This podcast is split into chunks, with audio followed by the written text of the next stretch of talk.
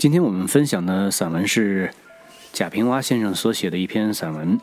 这篇散文呢是在一九八零年所写的，题目是《一棵小桃树》。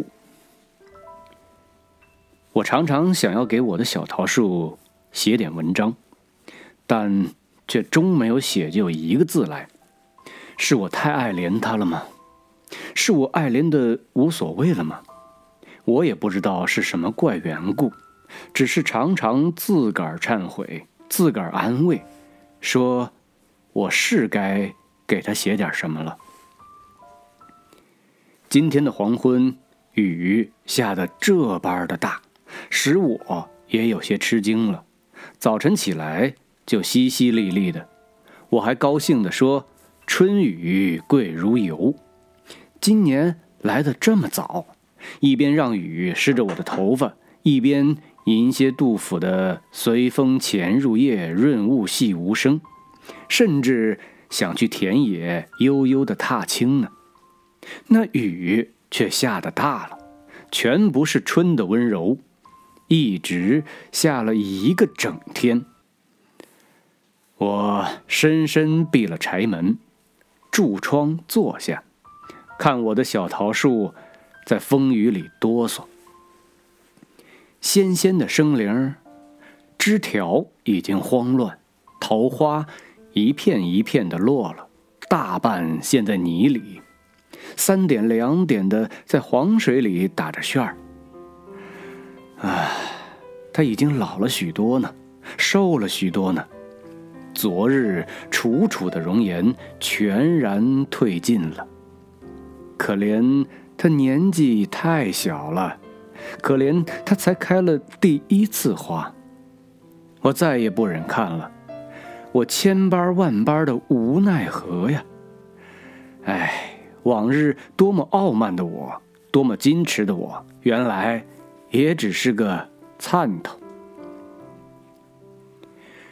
好多年前的秋天了，我们还是孩子。奶奶从集市上回来。带给了我们一人一颗桃子，他说：“都吃下去吧，这是一颗仙桃。含着桃核，做一个梦，谁梦见桃花开了，就会幸福一生呢？”我们都认真起来，全含了桃核，爬上床去。我却无论如何不能安睡，想着甜甜的梦是做不成了。又不肯甘心不做，就爬起来，将桃核埋在院子角角的土里，想让它在那儿续着我的梦。秋天过去了，又过了一个冬天，孩子自孩子的快活，我竟将它忘却了。一个春天的早晨，奶奶扫扫院子，突然发现角落的地方。拱出一个嫩绿，便叫道：“这是什么呀？”我才恍然记起了是他，他竟从土里长出来了。他长得很委屈，是弯了头、紧抱着身子的。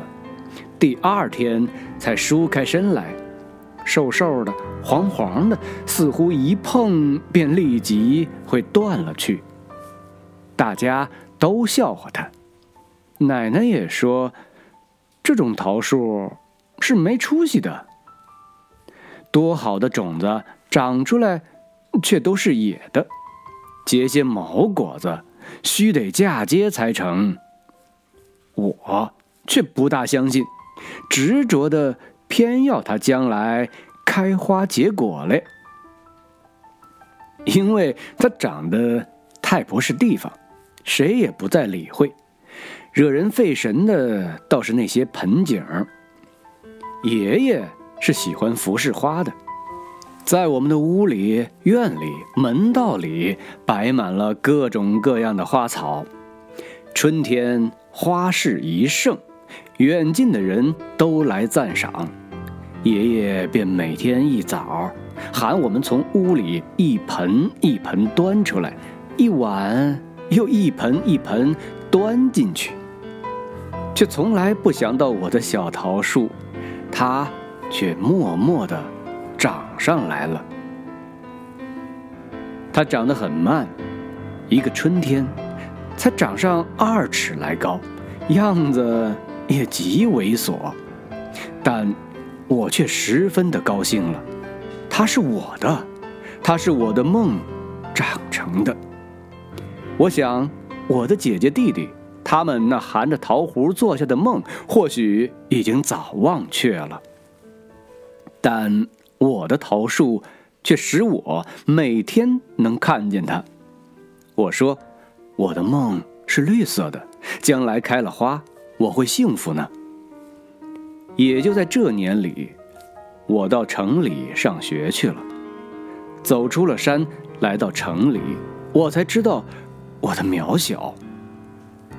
山外的天地这般大，城里的好景这般多，我从此也有了血气方刚的魂魄，学习呀，奋斗呀，一毕业就走上了社会，要轰轰烈烈的干一番我的事业了。那家乡的土院，那土院里的小桃树，便再没有去思想了。但是。我慢慢发现，我的幼稚，我的天真了。人世原来有人世的大书，我却连第一行文字还读不懂呢。我渐渐的大了，脾性也一天一天的坏了，常常一个人坐着发呆，心境似乎是垂垂暮老了。这时候，奶奶也去世了。真是祸不单行。我连夜从城里回到老家去，家里人等我不及，奶奶已经下葬了。看着满屋的混乱，想着奶奶往日的容颜，不觉眼泪流了下来，对着灵堂哭了一场。天黑的时候，在窗下坐着。一抬头，却看见我的小桃树了，它竟然还在长着，弯弯的身子，努力撑着的枝条，已经有院墙高了。这些年来，它是怎么长上来的呢？爷爷的花市早不弄了，一垒一垒的花盆堆在墙根儿，它却长着。弟弟说。那桃树被猪拱过一次，要不早就开了花了。他们曾嫌它长得不是地方，又不好看，想砍掉它。奶奶却不同意，常常护着给它浇水。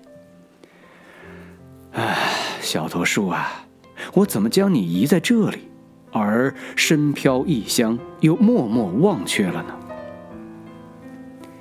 看着桃树。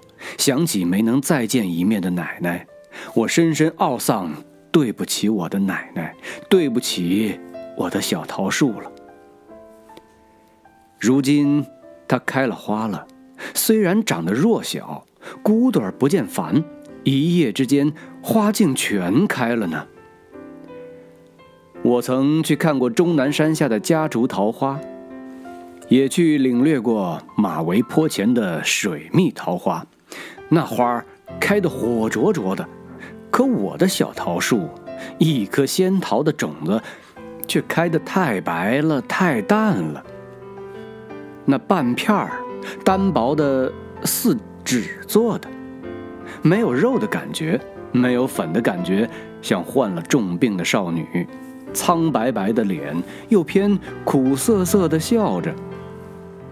我忍不住几分忧伤，泪珠。又要下来了，花幸好没有立即谢去，就那么一束，咕咕的开在墙角。